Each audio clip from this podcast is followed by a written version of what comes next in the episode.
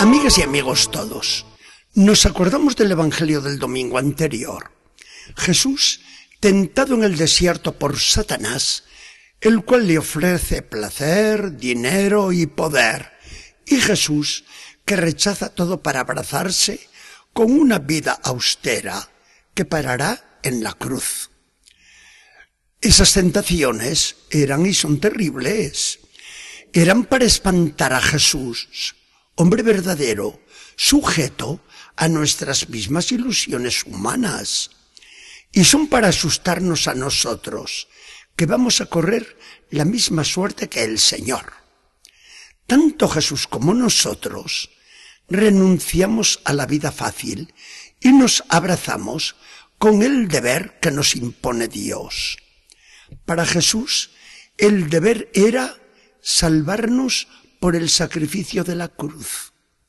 Para el cristiano es aceptar todas las responsabilidades que conlleva el bautismo.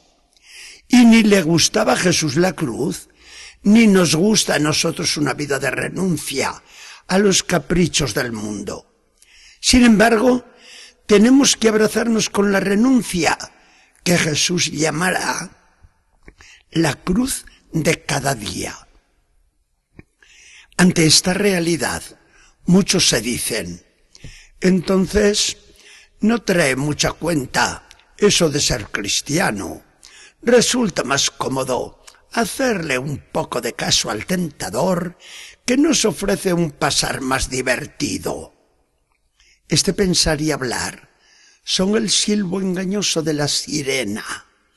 Por eso la Iglesia quiere estar al tanto para no dejarse arrastrar mar adentro por el mundo seductor y mira ya la gloria que nos espera si triunfamos. Porque el Evangelio nos quiere dar en esperanza un anticipo de lo que nos aguarda. A Jesús y a nosotros, si es que somos valientes, si nos fiamos de Dios y si le hacemos caso. Para que Jesús nos espante ante la cruz que le espera, quiere Dios Padre mostrarle lo que le va a venir después del Calvario. Y lo hace ante tres testigos privilegiados que van a dar testimonio después de la gloria del Señor y de la que nos promete a nosotros. La escena del tabor que nos cuenta el Evangelio de hoy es grandiosa. El Señor ha pasado toda la noche en oración, mientras que Pedro, Juan y Santiago han dormido como troncos. Y al amanecer, al despertarse, comienzan a gritar embobados. ¿Qué es esto?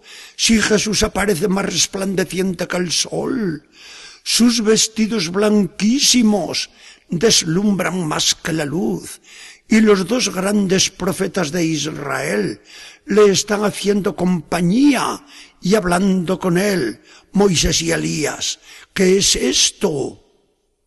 Pedro, el espontáneo de siempre, no se puede aguantar y empieza a decir disparates. Maestro, qué bien que se está aquí. Mira, vamos a construir tres tiendas de campaña. Una para ti, otra para Moisés y otra para Elías. Y no te preocupes por nosotros. Dejemos al bueno de Pedro que sigan sus desatinos y escuchemos la voz del Padre que se oye en medio de la nube. Este es mi Hijo queridísimo, en quien tengo yo todas mis delicias. Escúchenlo desaparece todo.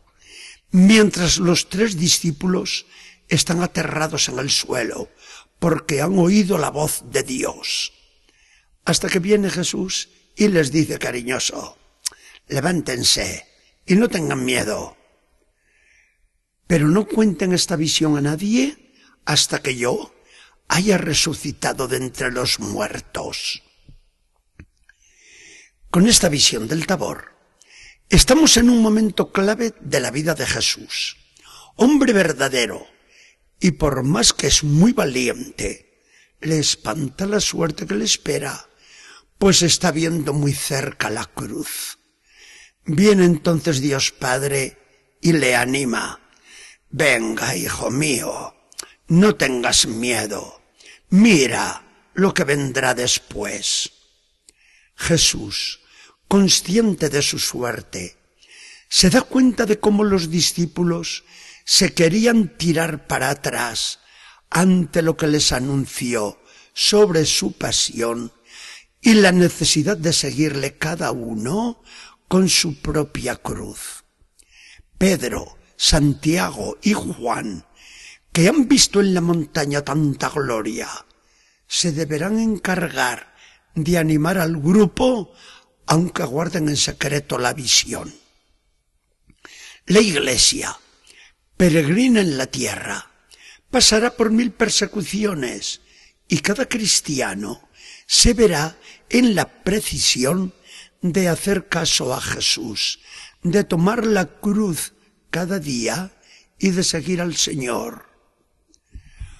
Con esta visión del tabor siempre ante los ojos, ni tiene miedo Jesús, ni se tiran para atrás los apóstoles, ni la iglesia se rinde ante los enemigos. Todos sabemos lo que nos aguarda al final y no dejamos de suspirar por la gloria que el Señor nos deja entrever en el tabor. En el bautismo, cuando nacemos a la vida cristiana, lo primero que se nos hace es signarnos con la cruz. Pero acaba la iglesia entregándonos la lámpara encendida, como diciéndonos, mira, la luz de la gloria que te espera al final y guarda la fe en medio de la tentación y de la lucha. Dios es fiel y no te va a fallar. Aunque Dios nos pide, como a Abraham, que cerremos los ojos y que sigamos su voz.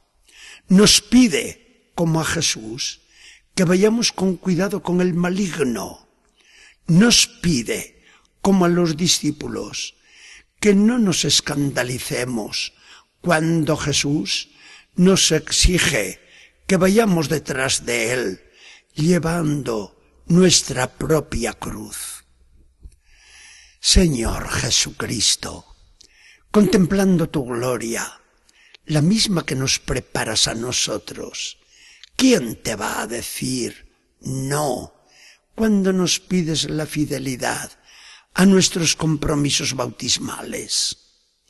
Tentados y con la cruz a cuestas, es como nos hacemos dignos de ti y llegamos a la luz inextinguible de tu gloria.